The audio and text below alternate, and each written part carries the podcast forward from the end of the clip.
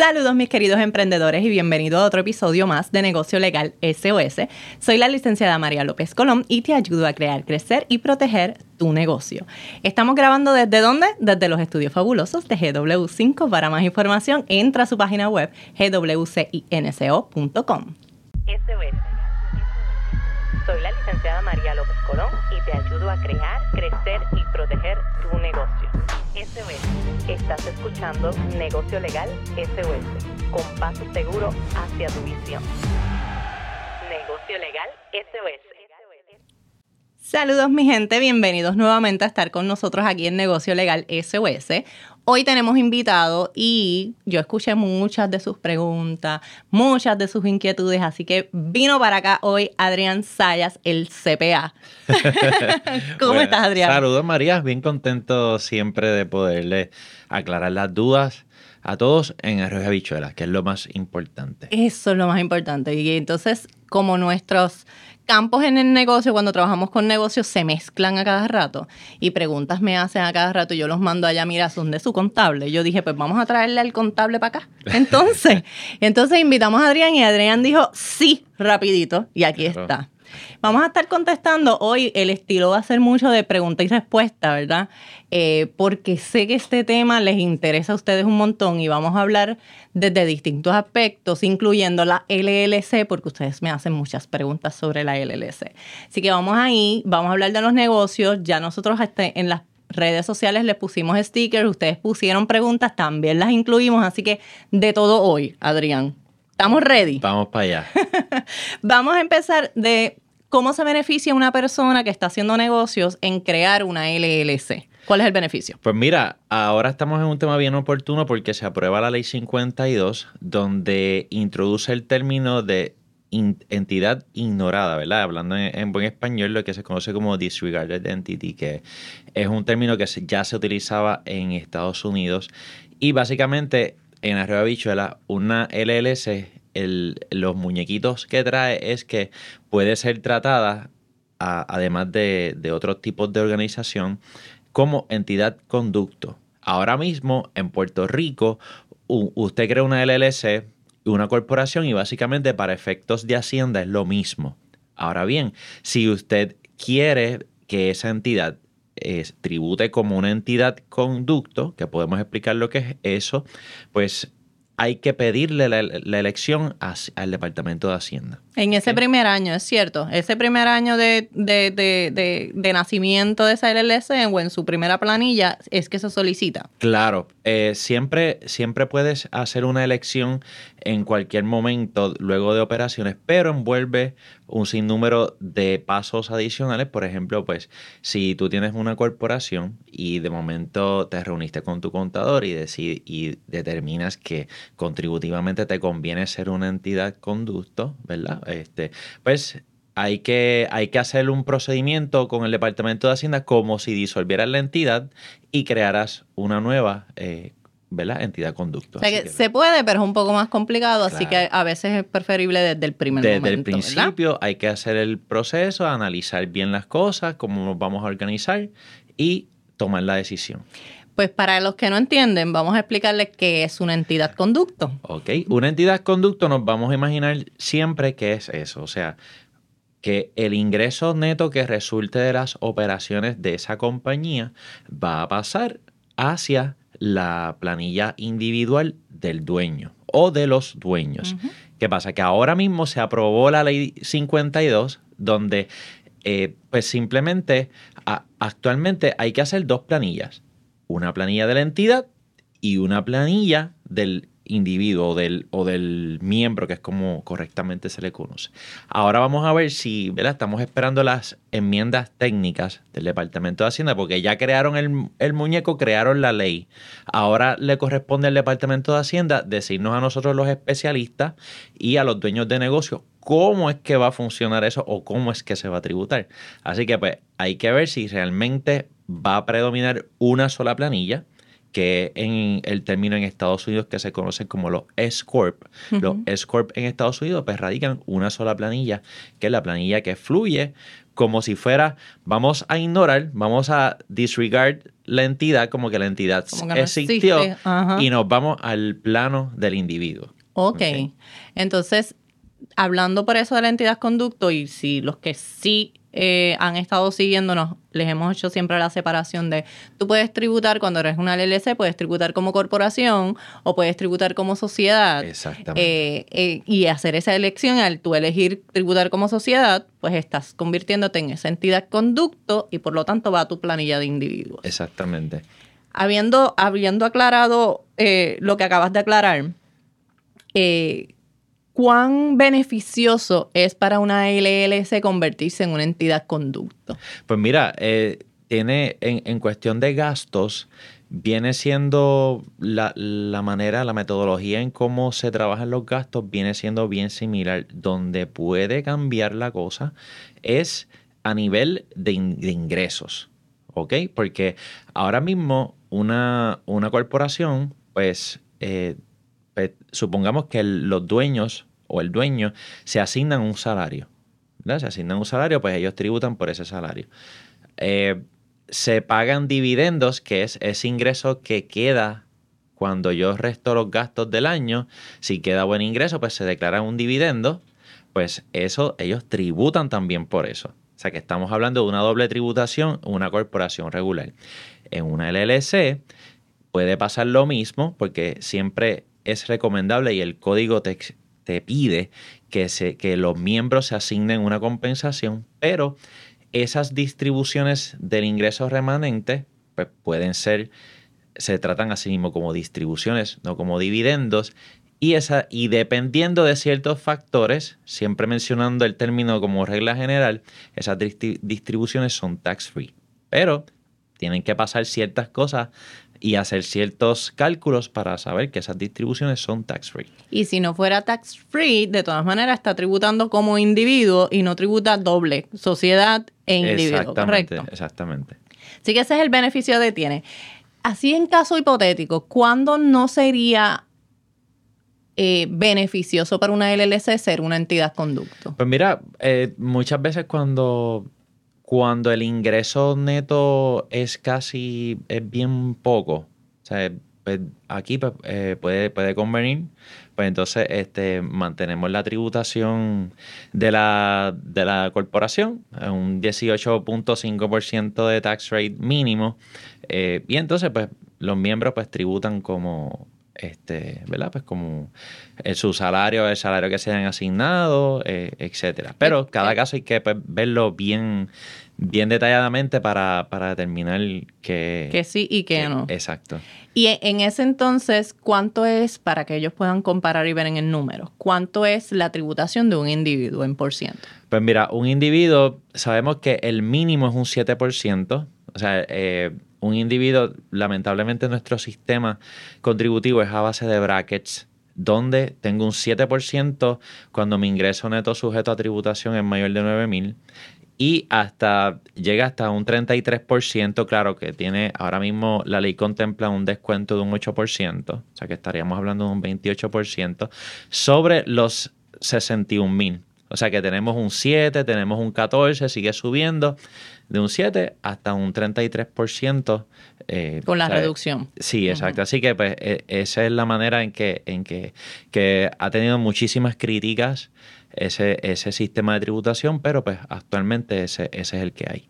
O sea que la decisión final de si conviene ser una entidad conducto o no pudiera, no pudiera, está basada en cuánto es el ingreso neto que hay en el momento para saber en cuánto a por ciento que te tocaría, dónde te tocaría pagar más o menos. ¿verdad? claro, porque hay, hay muchos hay muchos miembros que están empezando estos negocios y tienen sus trabajos y muchos ganan bien y probablemente ya con el ingreso del trabajo pues están bien altos.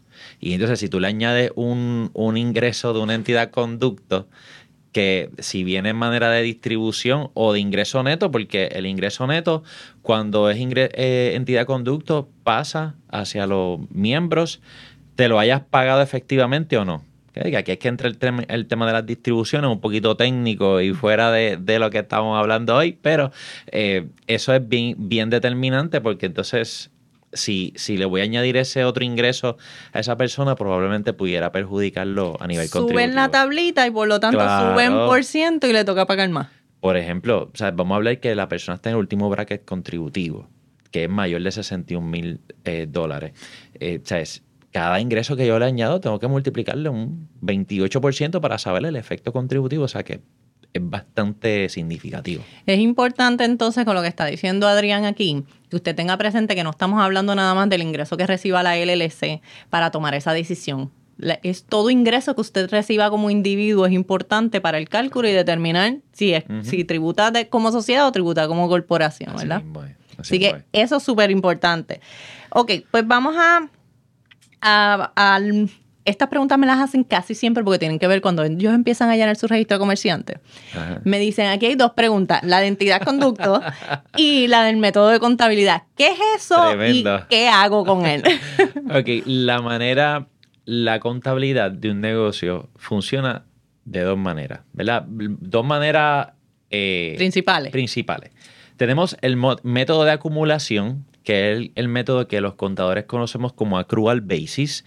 Es el término que es más recomendable para los negocios. ¿Por qué?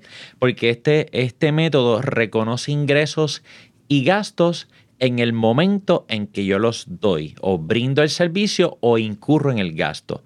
No necesariamente cuando yo recibo el dinero o mi paga por ese ingreso o yo pago en efectivo o, o- el dinero sale de la cuenta. Me explico. Por ejemplo, yo le di un servicio a María de una planilla. Eh, le cobré mil pesos, por, por poner un ejemplo. Pero eh, di el servicio ahora en, en julio, pero María me lo pagó en agosto. Pues yo tengo un ingreso reconocido como quiera, aunque María no me lo haya pagado, y, y me lo pague en agosto. ¿no? Eh, ahí yo tengo lo que se conoce como una cuenta por cobrar de María. María me debe mil pesos. De igual manera, el gasto. Me llegó la factura de, de la electricidad, que están bien altitas, ¿verdad? Eh, y me llegó un costo exorbitante. Pues sencillamente yo determiné que el cash flow de mi negocio no era suficiente para pagarla ahora en julio, la pagué en agosto. Pues entonces, como quiera, yo reconozco el gasto en julio, pero la pago en agosto. ¿Ok? Eso es, ese, eh, por eso es que esa manera de, de contabilidad se reconoce como la manera más efectiva, además de que a Hacienda le gusta, porque entonces tú reconoces el ingreso en Me lo este pagas mes ahora. y pagas el IU a- ahora, ¿no? Eh, Seguro. sí, a diferencia de esto, pues está lo que se conoce como el método de recibido y pagado, o el, en inglés, cash basis. Eh, recibí ingreso, pues lo reconocí. Aquí el problema es, María, que por ejemplo, si supongamos que nosotros que trabajamos, podemos trabajar ciertos proyectos como con depósitos, pues si yo uso cash basis o recibido y pagado, tengo que reconocer ese ingreso cuando me pagan, cuando realmente yo no he dado ese servicio. O sea, yo tengo una deuda con, esa persona porque tengo que darle el servicio en un futuro, pero eh, ya recibí el dinero, así que pues tengo que reconocerlo como ingreso porque pues lo pues, recibí el dinero. Y ahí, pues, eh, aquí, pues, eh, se pudieran ver afectados quienes son eh, grupos musicales que reciben depósitos para actividades de, de aquí a seis meses, a un año. Entonces, O sea en ese caso, el depósito, si lo utilizaran, por ejemplo, en acumulación, lo van a reportar cuando den el servicio. Exacto, se, se hace una cuenta que se reconoce como un on-earth revenue o ingreso no generado eh, que se convierte en una deuda del negocio hacia ese cliente. Y así pues eh, es la manera con- contablemente correcta de, de registrar la transacción. Súper, súper. Y eso es sumamente importante porque los negocios o las personas que están manejando el negocio, o el negocio no se maneja solo, esta es un- una duda clásica, pero la gente no, el método de acumulación no es un método que generalmente las personas apliquen. Ujú. pues yo recibí, pues yo pagué. Entonces, así- haciendo, utilizando el ejemplo que diste de julio y agosto, yo quiero moverlo a diciembre y enero A diciembre, de enero, exactamente. para que entonces puedan verlo desde, desde lo que es un año Exacto. cuando ellos llenan sus planillas. ¿Qué pasaría si entonces yo brindo el servicio en diciembre, pero recibo el pago en enero del siguiente año? Pues exactamente, si tú estás bajo acumulación, tú reconociste el ingreso como, como parte de diciembre, pero tienes una cuenta por cobrar, porque entonces te lo van a pagar en enero.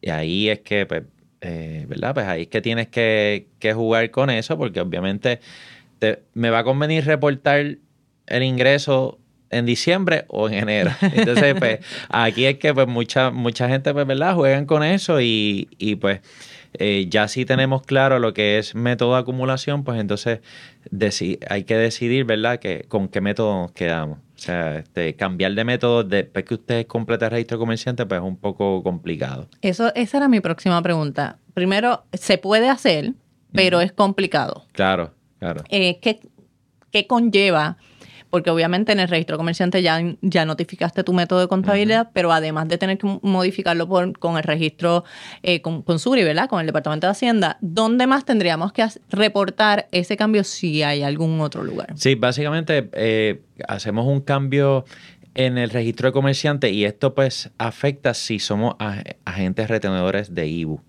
¿Por qué? Porque le estamos diciendo a Hacienda, mira Hacienda, eh, yo te voy a, reportar el IVA ahora de acuerdo a todo el dinero que yo reciba. Entonces, pues ahí pues tenemos que, hacer el, cambio en el, registro de comerciantes.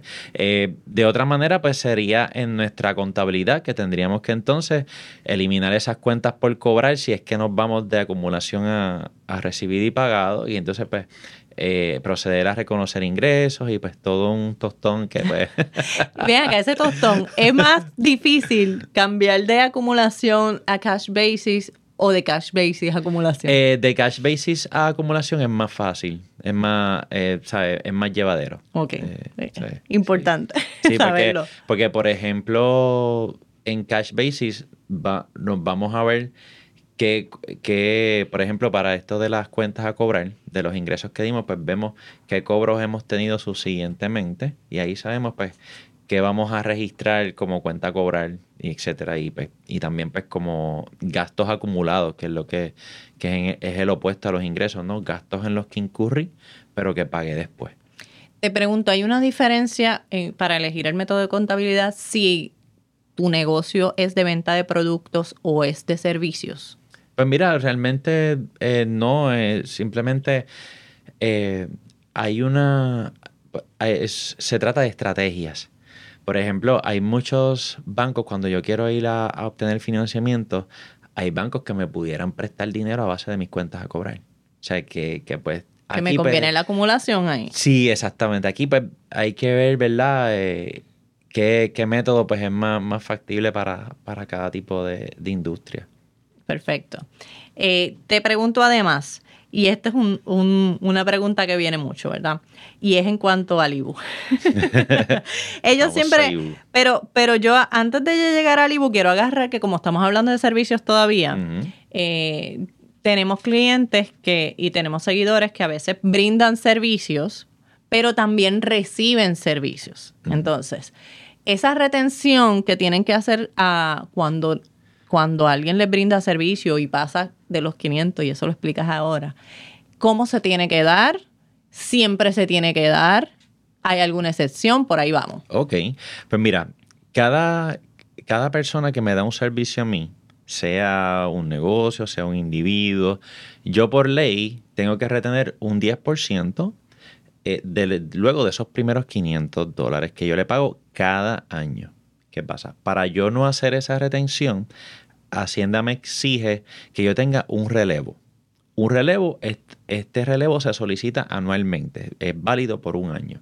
Se solicita a través del portal Suri.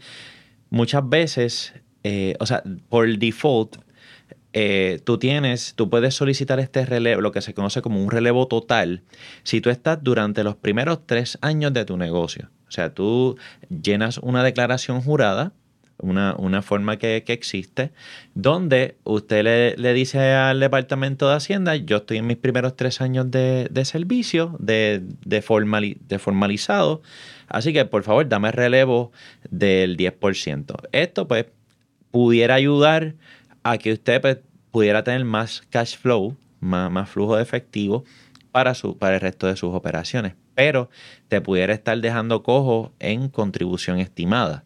Así que yo casi siempre le, lo que, el consejo que le puedo dar siempre a los clientes, si realmente, eh, o sea, solicita el relevo o la exención de retención solamente si realmente estás bien apretado. Porque si no, pues lo utilizas como un prepago de contribución.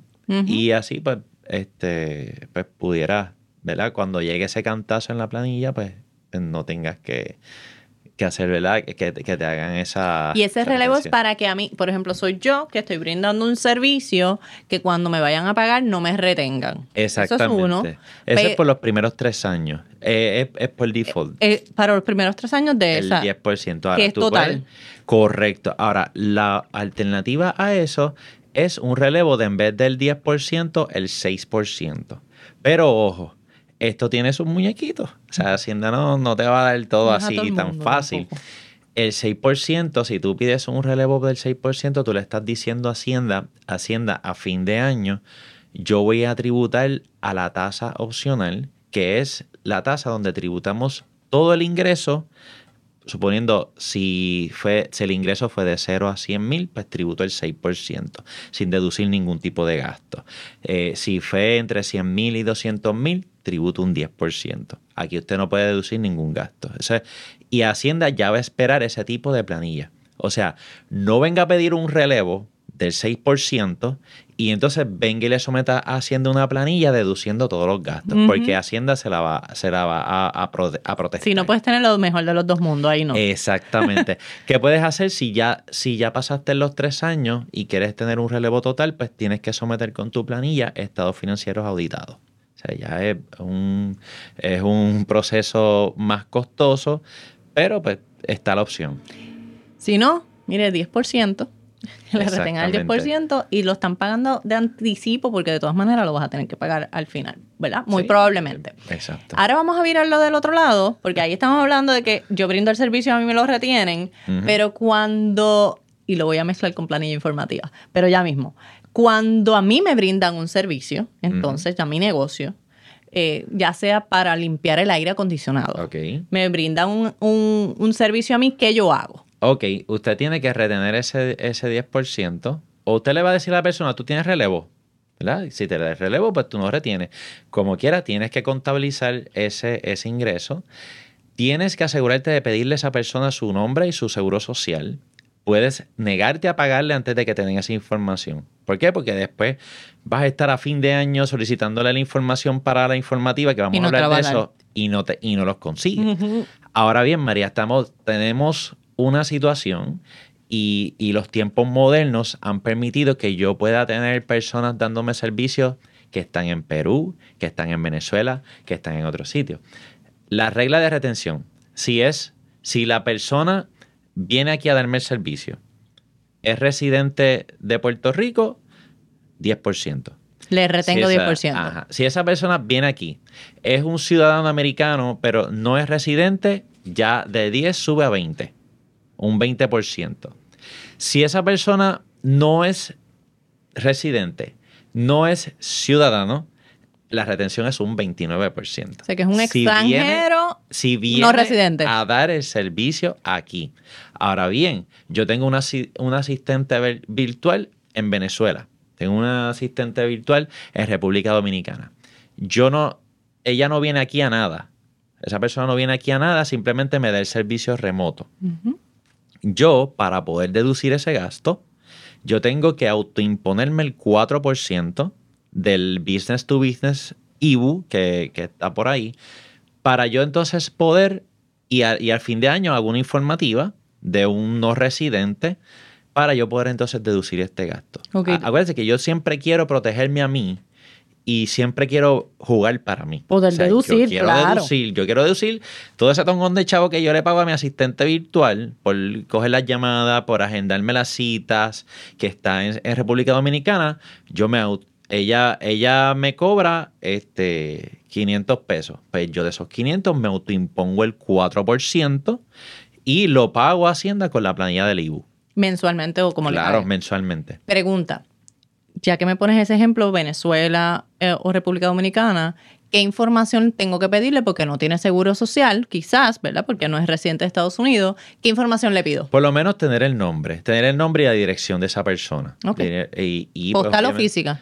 Eh, preferiblemente postal, ¿verdad? Para que te puedas enviar esa, esa informativa y esa persona pues tribute en su país lo que corresponda, ¿no? Pero ya pues tú cumpliste con la responsabilidad de pues eh, tributar el 4%, o sea, autoimponerte el 4% y, y remitírselo al Departamento de Hacienda. Gente, y eso se arregla con un contrato. Te tiene el contrato, te tiene el nombre de la persona y usted le pide ahí su dirección postal y número de teléfono y ahí está. Sí, y por lo regular, cuando son personas aquí normal brindando servicios, usted le pide la, la W9, es una formita que se baja del IRS.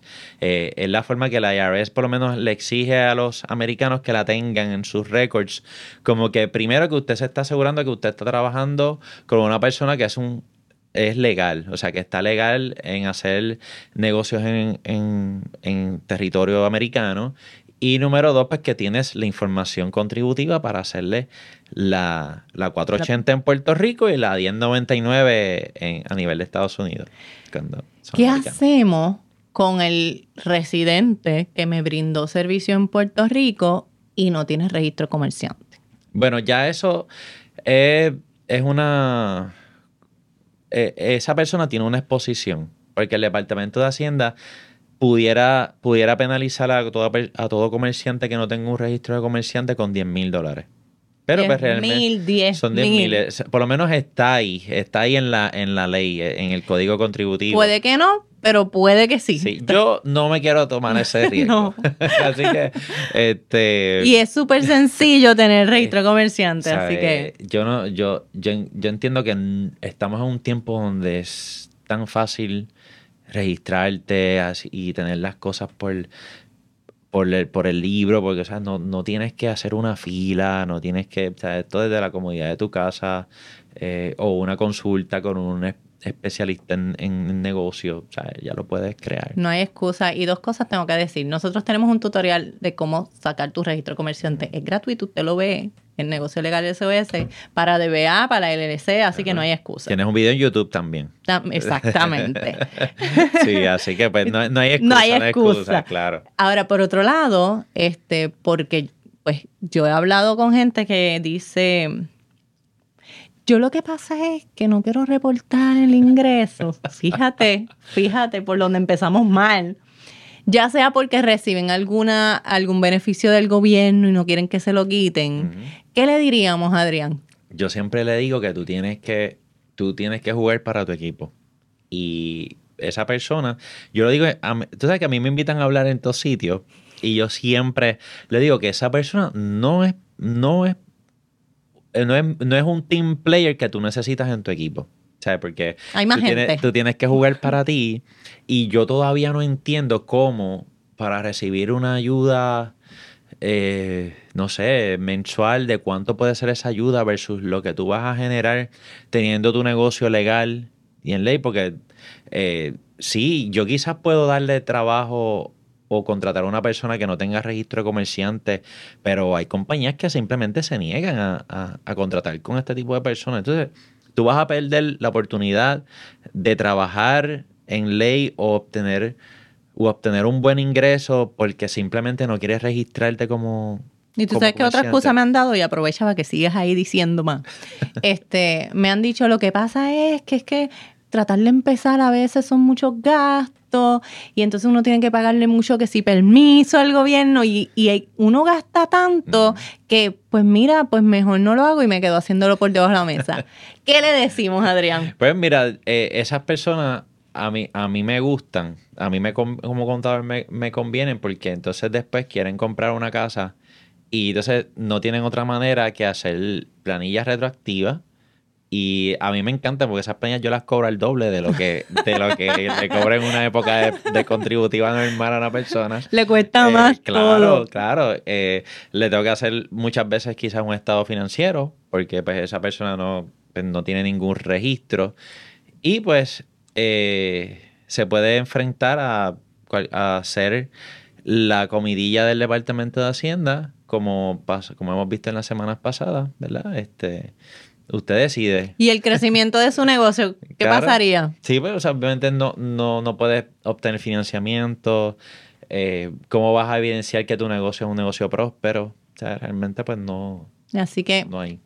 ahí para, para los que dan esas excusas sepan. Sí, pero la gente que escucha este tipo de, de contenido son gente que quiere estar en ley, o sea, gente que está con hambre de, de, de mira, yo, yo, yo quiero saber, yo quiero cómo, cómo lo hago, cómo lo hago bien, cómo, cómo yo puedo llevar mi negocio al próximo nivel. Así que yo sé que las personas que, están escuchando. Son poquitos los que no, son muy poquitos y estamos tratando de cambiarle el mindset. Claro, Así que esa es la intención. Y hay otra cosa, y, y sé que te pasa a ti porque me pasa a mí. En nuestro campo es uno de los que ellos, los dueños de negocio, resisten más porque lo encuentran más difícil o más complicado o en mucho papeleo o mucho complicado. Claro, a ellos les gusta más y nos gusta todo, vamos, no ellos. Nos gusta todo, todo lo que tiene que ver quizás con el branding, con el logo, con la creación del producto, con el contacto con los clientes, eso nos encanta. Las redes sociales, cómo aumento mis seguidores, cómo aumento mi, mi ingreso. Exacto, y nos enfocamos en eso, en crear mi website y todo lo demás, en tener mi dominio y nos creamos, ¿verdad? No, nos enfocamos mucho, pero la importancia que tiene, yo sé que, la razón es que se vuelven un 8 por falta de conocimiento a veces. Y porque, vamos, hay algunas trabas a veces en el gobierno, como pues con los permisos, encuentran que a veces es muy difícil el proceso. En la contabilidad, pues ellos no saben manejar quizás una contabilidad interna. ¿Qué podemos hacer para facilitarles ese camino, Adrián? Pues mira, eh, aquí eso, eso está perfecto. O sea, que tú quieras enfocarte en aumentar la venta, en crecer tu negocio, en aumentar tu presencia en las redes sociales, eso está perfecto. Pero aquí, pues entonces, pues mira, busca un contador o una persona que, que te lleva, que te lleve esos libros mensuales y que tú puedas eh, delegarle esa responsabilidad a esta persona. Un servicio de contabilidad no necesariamente tiene que ser caro, o sea, o no necesariamente tiene que ser con un CPA, porque la gente ve CPA y dice que es caro y, pues, ¿verdad? Los, colegas CPA quizás me matan por, por decir esto, pero realmente, o sea, usted necesita una persona que conozca y hay, hay muchísimos contadores no CPA que le pueden hacer la, esta gestión y, y ayudarle y, y que conocen el tema. O sea, que, y puedes tener doble, tú puedes tener alguien quizás que sea un contador que te sirva para unas cosas eh, de tu negocio interna y tú puedes tener al CPA que te ayude para ya sea para el estado financiero, el estado financiero hasta para las planillas e incluso, que es lo más importante, para esa consejería financiera, eh, tributable, ¿verdad? Para ese consejo constante de qué es lo que quieras hacer, pues yo estoy segura si estás aquí, no es porque tú quieras mantener un negocio pequeño. Así que si tú quieres crecer tu negocio y tú quieres quizás incluir inversiones posteriormente, un contable, un CPA, te puede ayudar mucho en eso. Así que, sí. teléfono, siempre yo les digo, en su teléfono usted tiene que tener dos speed dial. Usted tiene que tener un abogado y usted tiene que tener un contable. Claro. Always. Claro, siempre. Justo y necesario. Ok, entonces, pregunta de Ibu ahora sí. el Ibu. El Ibu es famoso y, para algunos doloroso que no necesariamente tiene que serlo. ¿Hay negocios que están exentos de Ibu? El, más que negocios, eh, productos y servicios que pudieran estar exentos de, ¿verdad? de, contribución de, de, IBU. Por ejemplo, eh, suponiendo una, a una asociación de residentes, yo le doy un servicio, pues esas personas, pues yo no le, no le retengo IBU, ¿verdad? Es una persona que está exenta de, de IBU. Claro, siempre hay que asegurarse de que llevamos esa documentación correctamente, ¿ok? Este, hay un, hay un certificado que se llena para este tipo de transacciones porque de igual manera, si el Departamento de Hacienda nota que usted está brindando un servicio por el cual debiera estar reteniendo IBU y no lo está haciendo, pues también pudieran penalizarlo severamente. Así que, pero de igual manera, eh, servicios que yo brindo a, entidades sin fines de lucro, por ejemplo, pues ciertos servicios pudieran estar exentos de, del IBU. Eh, hay cuestiones de comidas, sabemos que las comidas pues tienen una tasa reducida de un 7%. Claro, pues es un relevo que yo tengo que estar en total cumplimiento con el Departamento de Hacienda. No puedo tener nada pendiente de erradicar, no puedo tener ningún tipo de deuda porque es, es un beneficio que es un privilegio que le otorgan a usted anualmente. ¿okay? No puedes tener ningún tipo de deuda ni nada porque entonces tú puedes seguir reteniendo el 7%, pero entonces cuando vayas a llenar la planilla del IBU no vas a tener espacio para, para poner esas ventas que van al 7% y te van a cobrar el, el, el 10.5 y el, y el 1% municipal. Y en el IBU, en el ingreso, en los que dan servicios, ¿hay un tope para no tener que entonces reportar? O Pues- retener IBU. Pues perdón. mira, lo que, lo que pasa es que cuando estamos haciendo los- el registro de comerciante, tenemos que proyectar. O sea, te, te pregunta cuáles van a ser tus ventas proyectadas. En el caso del 4%, que son lo que llamamos los servicios designados, lo- lo- cuando le damos servicios a otros comerciantes, pues sabes que retenemos el 4%. Eh, pero si mis ventas brutas proyectadas no exceden de 300 mil dólares, pues yo pues, eh, voy a estar exento de cobrar ese, ese 4%. Y este ingreso bruto, estamos hablando del ingreso sin deducciones. Sin ningún tipo de deducción. Es lo que se llama volumen de negocio. Volumen es todo, todo, Todo. lo que yo... No es el que después de todo lo que hayas Sí, descontado. Exactamente. Así que pues eh, yo siempre, ya, ya cuando estamos, casi todo eh, tributa IBU. O sea, yo siempre digo, y, y la- lo que no tributa está debidamente especificado en el código. Eh, por ejemplo, los textos escolares eh, que son, que están en incluidos en un prontuario de, de una, de una institución educativa, pues no, no, no están sujetos al IBU. O sea, estoy hablándote así, pues, pues cosas que- que me acuerdo. Siempre para los meses de diciembre y julio, que es el back to school, pues el gobierno te dice, mira, lo que, lo que compone uniformes, lo que compone materiales escolares, que en cualquier época del año tributa IBU, pues por dos días te lo voy a... Te lo Sin voy IBU. a el día a sin IBU le llamamos, los el- dos días exacto, sin IBU. son dos días, casi siempre es un fin de semana, sábado y domingo, que se ponen esas tiendas apoteósicas porque también incluye calzado. Y Entonces, eh, o sea, todo lo que es uniforme, los bultos, muchas veces Las unas marcas, a veces. ajá, hay, hay muchas veces que, que, que los bultos tenemos esas eh, eh, estas marcas que queremos y entonces pues Esperamos eh, ese día. esperan ese día para que aunque no sea para propósitos escolares pero la, la compras libre de IBU y entonces pues te puedes economizar un par de pesitos Eso es bueno. Eh, yo quería preguntarte también, ¿qué cosas? Y esa pregunta yo creo que, que si me la hacen un montón también. ¿Qué cosas nosotros como dueños de negocios podemos deducir en la planilla del negocio? Pues mira, eh, esto es una muy buena pregunta porque el Departamento de Hacienda te limita lo que, lo que pues, es eh, gastos. Yo, Adrián Saya, te puedo decir que tú puedes deducir como gasto todo lo que conlleve la operación de tu negocio. La renta, la- las utilidades, que utilidades pues es teléfono, internet, eh, cable TV si tienes una sala de espera, ¿verdad? Eh, es lo que me, lo que me suena. Y si tienes un negocio, pues el gas. Todo este tipo de utilidades, agua, luz, todo este tipo de, de gastos que, que conllevan pues, la operación de, de tu negocio, lo que es servicios profesionales, lo que pagaste de servicios profesionales, por eso es bien importante usted hacer las informativas, eh, salarios, salarios, si estamos pagando salarios a empleados, no a servicios profesionales que les retenemos ese seguro social y como negocios asumimos esa mitad del seguro social, pues eso yo lo puedo deducir en planilla.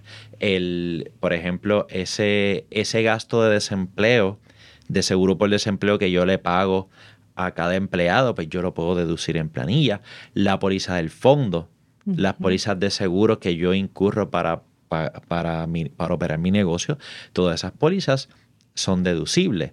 Gastos de materiales, eh, to- todo. Ahora bien, hay ciertos gastos para los que Hacienda me requiere una informativa.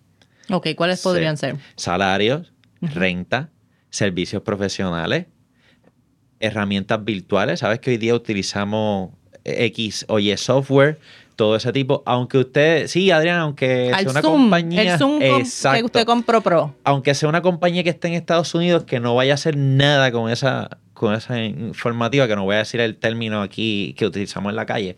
Este, pero este, Pero usted entiende, usted co- entiende. como quiera, en ese suri del negocio o en ese suri de usted, tiene que estar esa informativa al Zoom, a, a la compañía Zoom. Esa publicidad que yo pago a la compañía Meta, ¿verdad? Lo que es Facebook, Instagram, esa informativa tiene que estar para yo poder deducir el gasto de publicidad, ¿verdad? Que son gastos que, que pues, yo tengo que incurrir para, para mi negocio. Ahora te voy a hacer otras deducciones, preguntas específicas de otras deducciones que son más, más quisquillosas. Ajá. Yo, como dueña de negocio, estoy bien activa en las redes sociales, ¿ok? Así que estoy en las redes sociales y yo quiero saber si yo puedo reclamar mi vestimenta como deducción, mi maquillaje, mi arreglo, qué sé yo, del cabello, eh, ¿qué más podemos? Las prendas, Las prendas, las carteras, te compraste una las cartera para... carteras, to- todo lo que, lo, lo que conlleva mi preparación mía para entonces aparecer en las redes. Sí, ¿Puedo yo hacerlo? Siempre, siempre se me eh, se dice que, que si es parte de tu, de tu, porque tú no te vas a presentar en las redes con chancletas y con eh, payama. o sea, No o sea, deberías, al menos. Eso se lo dejamos a, a otro tipo de, de- de figuras, ¿verdad? Que pues viven de ese contenido que pues, eh, se presentan en las redes como realmente son. Eh, pero, por ejemplo, tú no puedes hacerlo, tú no puedes presentarte a un tribunal No, con, no con una vestimenta. No y pues, obviamente tienes, ese es un gasto que pues sí tú puedes deducir, claro que sí. Obviamente tienes que cuidarte de que ese gasto pues no es excesivo, no son gastos eh, eh, realmente... Todas las semanas vas y compras ahí, tienes 800 en ropa todas las semanas. Eso sería Sí, excesivo. Exacto, exactamente. Así que pues realmente pues siempre los gastos se pueden deducir. Claro, a mí como especialista en planilla, a mí me gusta proteger mucho al cliente de, de los gastos que reclama. ¿Ok? Y pues siempre, siempre hacemos la, ¿verdad? la salvedad y, y hacemos cierto análisis de razonabilidad de los gastos, eh, ¿verdad? Pues porque hay, por ejemplo, gente que eh, desea poner pues toda la compra que hacen estas megatiendas como gasto de alimentos y de comidas y entretenimiento y pues sí y pues que tú dices pero, pero es que aquí tú tienes cosas personales tienes la compra de tu casa las meriendas de tus nenes Y a lo mejor Entonces- tu, tu negocio es de servicio que no tiene nada que ver con alimentos. Exacto, pero por ejemplo, eh, si tú eres un tipo de negocio que te reúnes con clientes asiduamente en restaurantes y en cosas, probablemente, eh, qué sé yo, se me ocurre un corredor de seguro que pues normalmente se reúne en diferentes lugares con, con clientes, pues sí, pues este gasto pues sí es más razonable y que, aunque Hacienda te lo limita al 25%, que es realmente bien poco, pero pues... es menos de la que- mitad, mi gente es la mitad de la mitad. Sí, exacto. Para que tengan bien presente que no es que van a estar pasándose todas las semanas yéndose a un restaurante a decir me reuní este, con un cliente. Si lo vas a hacer, sepa usted que es el 25% lo máximo y que no debes de hacerlo si no es una reunión realmente este, de negocio. Claro, ¿verdad? claro. El problema es que estos gastos, María, como por ejemplo gastos de vehículo de motor, eh, gastos de viajes, gastos de comida. Gasolina, peaje. Exacto. Todo, todo lo que es gasto de vehículo de motor, pues lo, lo encajonamos ahí. Eh, gastos de uniforme también. Todos estos gastos están en lo que se, com- se compone como los gastos sujetos a revisión por un CPA, ¿verdad? Eso no quiere decir, como todo el mundo pensó, ay, ahora mi planilla la tiene que hacer un CPA. No, o sea, hay que analizar porque estos gastos pudieran, adicional a tu contribución normal, pudieran desembocar en una contribución básica alterna. O sea, Lo que le llamaban la vampirita en un pasado.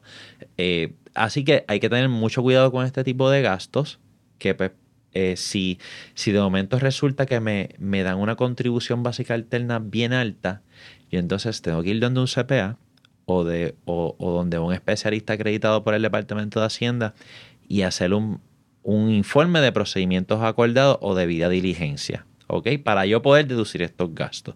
¿Qué pasa? Que las reglas para analizar estos gastos y que sean deducibles y que te eliminen esa básica, esa contribución básica alterna. Eh, las reglas las pone Hacienda y los procedimientos los pone Hacienda y son bien estrictos. O sea, se trabaja por muestreo. Vamos a suponer la cuenta de uniforme.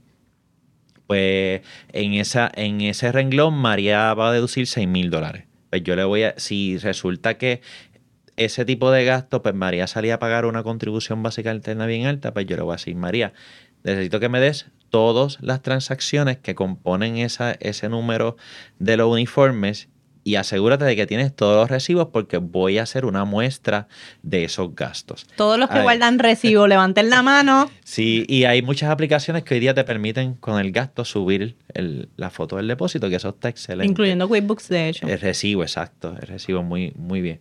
Así que sí, entonces yo selecciono mi muestra para ver el gasto de uniforme de María y hay un gasto que yo seleccioné y por mala pata María no tenía el recibo, ya ya la prueba está dudosa. ¿Ok? Entonces tengo que escoger unas transacciones adicionales como un muestreo, como una estadística normal. Usted conoce estadística y sabe que una muestra, si no le funciona, usted sigue expandiendo la muestra. Ahora, si ya se me cuelga por segunda vez esa prueba, ya yo no puedo deducir nada en el renglón de uh. uniforme. Sí, que no es que tampoco te revisan a ver, ah, pues mira, tienes mil que sí tienes recibos y evidencia y tienes mil que no, pues puedes reclamar mil. no, eso no es. Se cayó y, el gasto se convierte en cero. Así que eh, eh, por ese tipo que eh, por eso es que muchas veces hay gente que simplemente dice, mira, yo no me voy a meter en este revolú de los gastos y yo voy a tributar la tasa opcional que fue la que hablamos ahorita, donde pues si yo no pase de 100 mil dólares, tributo el 6%, se acabó el evento. No, no, no, tengo ningún tipo de deducción en la planilla y me fui ahí con, la tasa fija. Hacienda no tiene por qué investigarme. Ah, bueno, si quieres saber la cantidad de mi ingreso, pues quizás me puede investigar. Pero... Eh, Pero no por ese lado. Por ese lado no va a ser. Sabes que no vas a tener ningún problema. Tiene que ser que tenga el recibo, no hay otra opción que pueda sustituir, por ejemplo, que la persona no encuentra el eh, recibo. Preferiblemente facturas, recibos, porque como quiera hay que ver también el, pago, que el pago puede ser por el cheque o puede ser el, débito reflejado en el estado bancario, pero pues siempre hace falta ese recibo y esa, es mejor, factura. Es, es la mejor evidencia. Claro. Eh, te lo pregunto porque en ocasiones cuando yo les he dicho de guardar los recibos me dicen, pero si yo lo apago todo con la tarjeta y está en el estado bancario, ¿me funciona? Te hago la pregunta. Yo, yo siempre le digo que siempre y cuando hay auditores y hay, auditores. O sea, hay personas que si tú le puedes demostrar una metodología sensata y razonable de cómo tú llevas tus gastos, pues si tú tienes tu, estado bancario bien, este, que tú todos los meses vienes y tienes conectada tu tarjeta de crédito a tu sistema de QuickBooks y procesas cada gasto como es y todo ese tipo de cosas, pues pudiera, pudiera pasar, ¿ok? Este, pero si es más eres... riesgoso siempre, como Si, este, siempre no, no, no nos vamos a tomar el chance y pues vamos entonces mejor a a guardar los recibos y, por lo menos tener una... Yo diría que de esos que son bien grandes, de esos que son bien, por ejemplo, estas personas que se dedican a, a, a producciones de audiovisual, que estos equipos son bien caros, pues, por ejemplo, sí, ese tipo de, de personas, pues, pues, y ese tipo de, equipo, pues sí vamos a guardar esos recibos. Sí, no, y si acaso la garantía también de una vez claro, claro, beneficia. Así que guarden los recibos de todas maneras siempre. y lo que estaba diciendo Adrián, a veces no es necesario estar guardando un archivo de recibo, usted, porque los recibos pierden la tinta, así que usted los digitaliza o usted utiliza, dependiendo el, eh, el, sistema de contabilidad que usted utilice, o le tira fotos y lo guarda un folder, o entonces la misma sistema le puede dar la opción de que como QuickBooks, ¿verdad? Que uno puede parejar el recibo con ese gasto y ya está. Así que sube y te olvidas de lo demás. Tienes QuickBooks, tienes Wave Apps, tienes eh, FreshBooks, o sea, tienes mucho, muchas opciones que puedes subir el gasto. Qué bueno porque te iba a mencionar, hacer esa pregunta porque a veces me preguntan, pero ¿qué sistema puedo utilizar, verdad?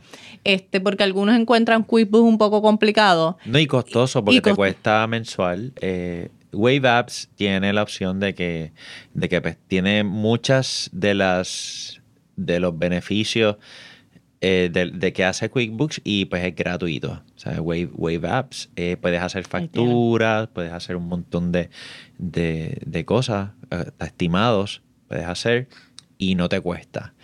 Este, o sea, tienen siempre desde los sistemas gratis. Eh, FreshBooks, pues va a depender de, de, tu, de tu nivel de transacciones, lo que te cobren, ¿verdad? Pero pues tiene una opción gratis también. Así que pues. Y pues QuickBooks tiene desde 5 dólares mensuales hasta Tienes, Sí. tienes el CD que compras o tienes la aplicación virtual o tienes un- hay unas opciones, unas las han simplificado un poco más que otras, Claro. ¿verdad?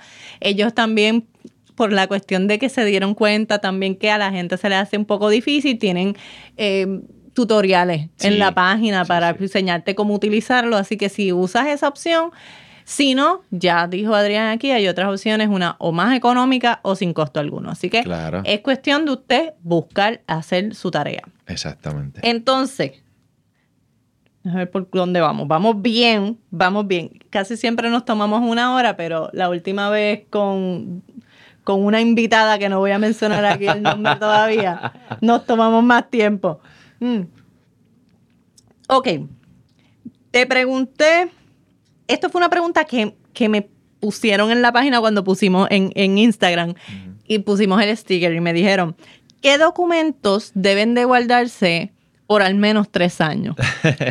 Mira, tú- todo, todo tipo de, de evidencia y para propósitos de Hacienda, Hacienda te pide 10 años. No sé por qué tantos años, porque eh, ellos tienen 6 años para investigarte, eh, así que pues, eh, pero por lo menos siempre, siempre prepárese para 10, ¿verdad? Así que pues... eh, Mejor de más es- que de menos. Sí, mejor de más de menos. Pero, por ejemplo, esas planillas hay que guardarlas. Y de igual manera, todo soporte o toda información que llevó a la preparación de esas planillas. Así que, pues, estamos hablando de los gastos que usted reclamó, de, pues, de los ingresos. Esa, la, Los estados bancarios. Claro, claro. Los, estados- recibos que hablamos también. Sí, los estados bancarios, asegúrese que usted los guarda aparte, porque sabe que si usted tiene que pedir una copia al banco, le cobran. Hay un banco por ahí que es loco cobrando 5 dólares por cada página. Página. Así que este, usted asegúrese de guardar esos, esos estados bancarios, usted los escanea, de los digitaliza, ¿verdad? El término correcto. Y ese O los mismo banco le permite bajar en PDF de forma Exacto. gratuita por internet y usted todos los meses lo guarda, lo baja y lo guarda. Correcto. Así por los 10 años que sea necesario. Sí, de mala pata hay veces que de momento usted está buscando un cheque. Un cheque cancelado que, en- que hace quizás 5 o 6 años yo pagué. Y está en ese estado y usted por casualidad no, no bajo ese estado. Entonces tiene que ir al banco, pagar los 5 pesos de la copia de donde Que está tiene ese tres estado. páginas probablemente ese estado, así que son 15. Sí, esa- eh, me, me parece súper súper oneroso ese, ese, Ese cargo. costo, pero, estamos de acuerdo. pero pues Escuchen los eh, bancos. Siempre, sí, siempre vas a tener la opción de, o sea, si tienes, si tienes la opción de bajarlo gratis, pues mira, bájalo y evítate, ¿verdad? Aunque no lo necesites, pero guárdalo en tu nube o guárdalo en tu computadora. Eh, Gua- Guarda, guarda es lo que hemos dicho aquí, así que yo espero que no se me haya quedado ninguna pregunta. Hay una nada más que tengo que decirte, pero estaba revisando que de las preguntas que tenía contigo acá no se me quedará ninguna. A lo mejor una acá arriba, pero de las preguntas que nos hicieron también fue, tú traba- trabajas con non-profit antes de Sí, hacerte la pregunta. sí. Ok. A mí me gustan las non-profit también. Me preguntó esto, ¿cuál es el costo de la exención contributiva estatal y federal para una non-profit. Pues mira, el, eh, va a depender, el costo va a depender de dos cosas. Número uno, va a depender del tipo de servicio que brinda la entidad y en el caso de entidades comenzando, pues de cuánto van a ser la proyección de ingresos. Por ejemplo, eh, una entidad eh, que es con fines religiosos no tiene ningún costo solicitarlo, ¿ok? Pero como quiera, tienes que solicitarlo porque la exención contributiva no es automática para nadie, ¿ok? Así que si nosotros somos, por ejemplo, queremos hacer una iglesia y que esos feligreses puedan deducir el gasto de o, o el diezmo que pagan, pues yo tengo que asegurarme de que mi entidad está registrada como organización exenta para que Hacienda no le deniegue a ese feligres esa deducción al momento de hacer la planilla. Ya he tenido la oportunidad de trabajar casos en el Departamento de Hacienda con relación a eso. Y pues la ley es clara con... con Si no está exento, no la, no la puede deducir. Y de igual manera, si estamos hablando de que es una entidad pues, que simplemente da un servicio a la comunidad, un servicio cari- caritativo, pues el costo va desde los 300 dólares hasta 3 mil dólares, ¿verdad? Dependiendo de cuánto va a ser el, el- la proyección de ingresos eh, eh, al año. Así que pues va, va, va a fluctuar. Este, a nivel de a nivel federal eh, se radica de manera electrónica ya y también en Hacienda también se, se radica de manera electrónica a través de Suri. Eh, en el caso de nivel federal, pues hay que llenar una forma que es la 1024 eh, a través del portal pay.gov, que esto pues lo que le permite a usted ostentar por fondos federales. ¿verdad? Si quiere solicitar fondos o alguna, alguna propuesta o una convocatoria de fondos que se hagan, pues usted pues, puede participar de la misma.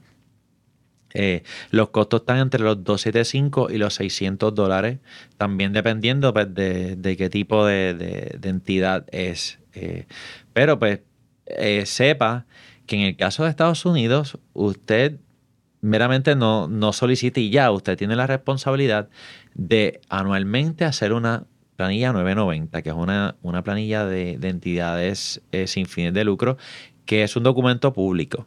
¿Ok? Es un documento público sujeto a escrutinio público.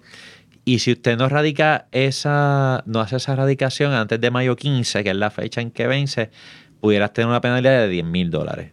¿Ok? Así que. Le gustan 10 eh, mil mucho.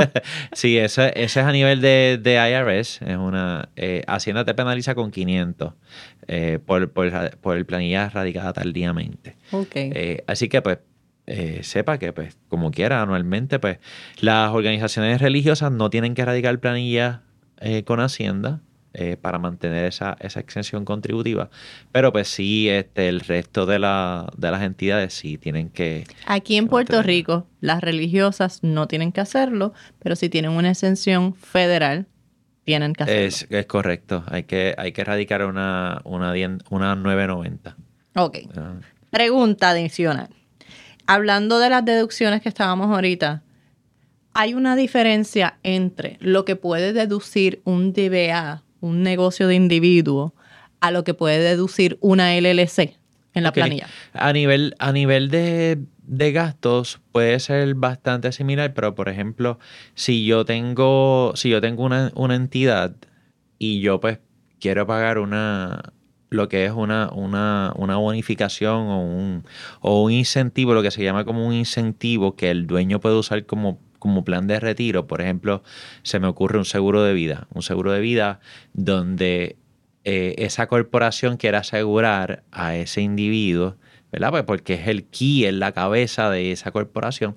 La corporación deduce ese gasto. ¿Verdad? De ese gasto, algo que pues no puedes hacer como, como, DBA. Claro que como DBA, pues tú tienes la opción de hacer tu propio planquillo eh, para propósitos de retiro, pero pues es algo que, es costoso, ¿no? Eh, pues, eh, te cuesta. O sea que, te pregunto una cosa, el beneficio principal realmente en cuanto a las deducciones no es solamente, no es en sí las deducciones que puedes hacer como DBA versus LLC, sino el porcentaje en que vas a tributar. Exactamente. Al final y al cabo, eh, en esas planillas, ya sea como individuo en el DBA o en la LLC, dependiendo cómo hayas elegido la tributación, ¿verdad? Pero tienes la, el beneficio de la LLC que puedes elegir versus que en el DBA no puedes elegir. Sí, exacto. En, la, en el DBA simplemente pues tienes que reportar pues, tus ingresos y gastos, pues, pues como... Y pagar lo que te toque en la tablita. Y pagar lo que te toque, entonces pues saber que pues, también es, es algo, pues por ejemplo, el individuo ese anejo de ingresos y gastos va compartido al IRS. Y ese ingreso de gastos tú tienes que hacerlo de manera igual a como preparar la planilla para el seguro social con el IRS.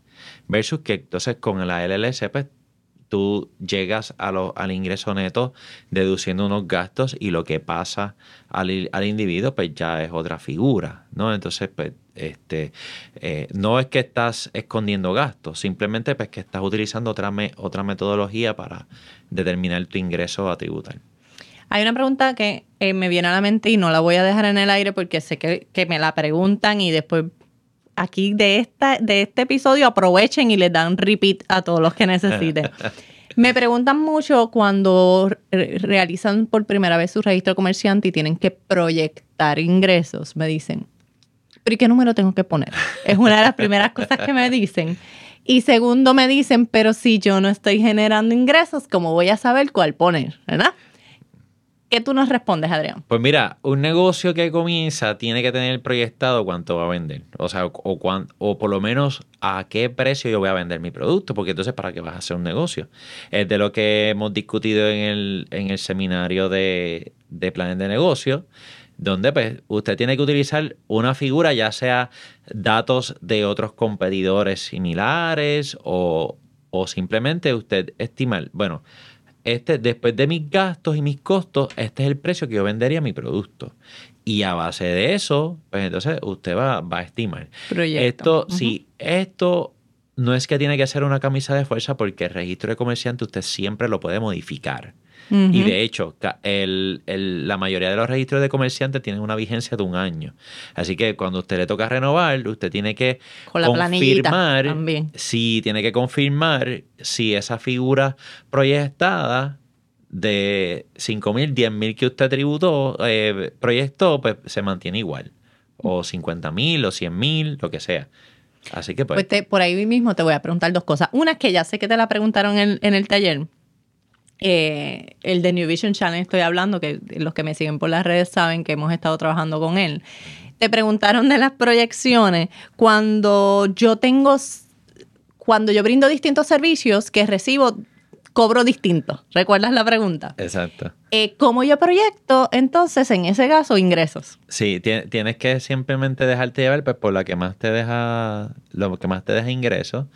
Eh, y pues, de todas maneras, yo, yo lo que siempre les digo es, mira, no hay una regla escrita de cómo tú vas a hacer eso. Simplemente es que tú establezcas una metodología. ¿Cómo yo llegué a la determinación de esa proyección? Por ejemplo, pues yo digo, pues mira, yo voy a tener más servicio X que más servicio Y, pues porque mi expertise es aquí, eh, porque yo pues soy más, soy más especialista acá. Esto es un tema, eh, por ejemplo, yo poniéndote así un ejemplo, pues las criptomonedas. Por ejemplo, este, yo sé que pues quizá este año pues las consultas en criptomonedas van a ser mayores a las consultas de otro tipo de cosas. Pues ya, pues ya ahí, ya yo sé, pues mira, pues cuánto yo cobro una consulta por, por consulta de criptomonedas. Pues, pues ahí pues voy, voy proyectando. Pero yo establezco una metodología. Pues mira, el año pasado yo tuve un total de consultas de, no sé, 200 consultas. De esas 200 consultas, 100 fueron en contribuciones, eh, 50 fueron en creación de negocios y así. O sea, yo, eh, pero yo tengo pues eso, esos datos. Esos Ujú. datos QuickBooks me los permite tener. Y este, cuando no los tienes, que era lo que Adrián estaba diciendo, no los tienes porque es tu primer año y estás empezando, proyectar significa tú hacer un cálculo aproximado conforme a lo que tú estimas que vas a ganar y que vas a gastar. Claro. Así que tú lo calculas, multiplica y divide Exacto. y ahí tienes el cálculo. Mi expertise, o sea, ¿dónde es mi expertise mayor? Este, ¿Qué necesidad? O sea, por ejemplo, si usted está abriendo una oficina en alguna, en algún punto en particular, usted pues puede, puede determinar en, ¿sabes? ¿Qué, qué tipo de público va, si realmente pues eso, el público que entra ahí pues va a llegar a mi oficina, pues, ese tipo de cosas. Aquí podemos estar con Adrián un montón de rato más porque este es el tema preferi- preferido y hacemos un buen equipo, Adrián, porque en los negocios, como te dije ahorita, nos vienen preguntando de los dos temas. Claro. Lo legal del negocio, pero también la contabilidad. So, nosotros, pues, por la experiencia le damos información, pero siempre le decimos, usted va a tener su contable. Es más importante, usted se puede llevar la experiencia mía, que tiene peso y validez, claro está, pero yo no soy la profesional de contabilidad. ¿verdad? Mm. Así que usted busca un CPA y aquí tiene, ya sabe, a Adrián Saya. No, y si hay algo que se nos haya quedado, que usted quizá eh, dijo que debíamos discutir, pues lo escribe y hacemos una segunda parte. No hay ningún Es- problema. Ya, ya ahí está, anotado. Yo sé que Adrián lo dice y de verdad lo Sí, hace. A mí, me, a mí me gusta venir y exp- explicar estos temas, así que, ¿verdad?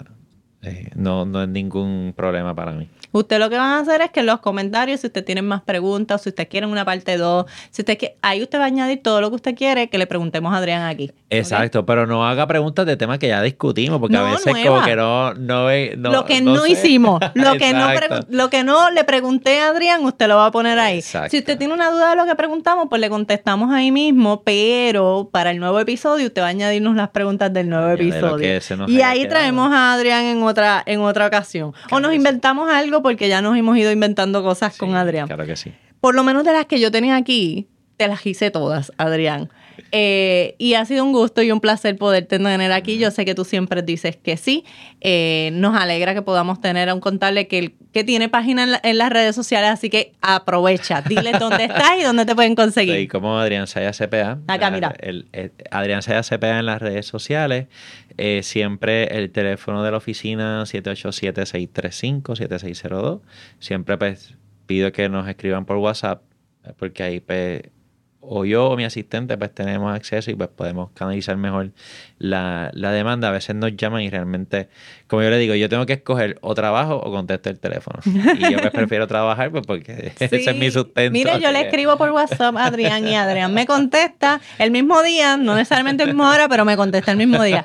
Pero yo hago lo mismo, así que no puedo, no tengo excusa. Sí, sí, sí. Siempre me pueden escribir por WhatsApp y pues este nada, Estamos, estamos disponibles. Y Adrián está en Instagram, tú estás en Instagram, estás en, Facebook, Y en YouTube, pues tengo eh, ciertos, eh, tengo un canal donde pues, explico ciertos temas también, como CP Adrián Sayas, así que pues, pueden ahí suscribirse ahí. Ahí está mi gente. Sigan a Adrián y entonces yo, por mi parte, como siempre les digo, todo lo que hablamos aquí es información gratuita que nosotros les brindamos, eh, tanto a los invitados como a esta servidora, con el propósito de ayudarles en sus negocios, pero no tiene la intención de crear una relación de abogado-cliente y en este caso de CPA-cliente. Así que usted, si usted necesita sus servicios, usted va a contratar en el caso de nosotros, a Derecho SOS, usted va a llamar al 787-771-8000 y si usted tiene que comunicarse con Adrián, ¿cuál es el teléfono, Adrián? 635-7602. Ahí está mi gente. Así que muchas gracias por estar con nosotros y será hasta la próxima. Chao. Negocio Legal SOS. Llama para consulta al 787-771-8000. Música